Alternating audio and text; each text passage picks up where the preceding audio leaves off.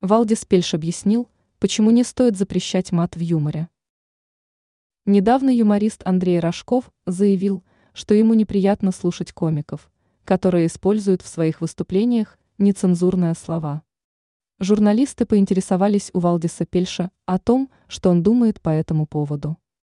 Известный российский телеведущий поделился своим мнением о выступлениях комиков, которые используют мат в своих выступлениях.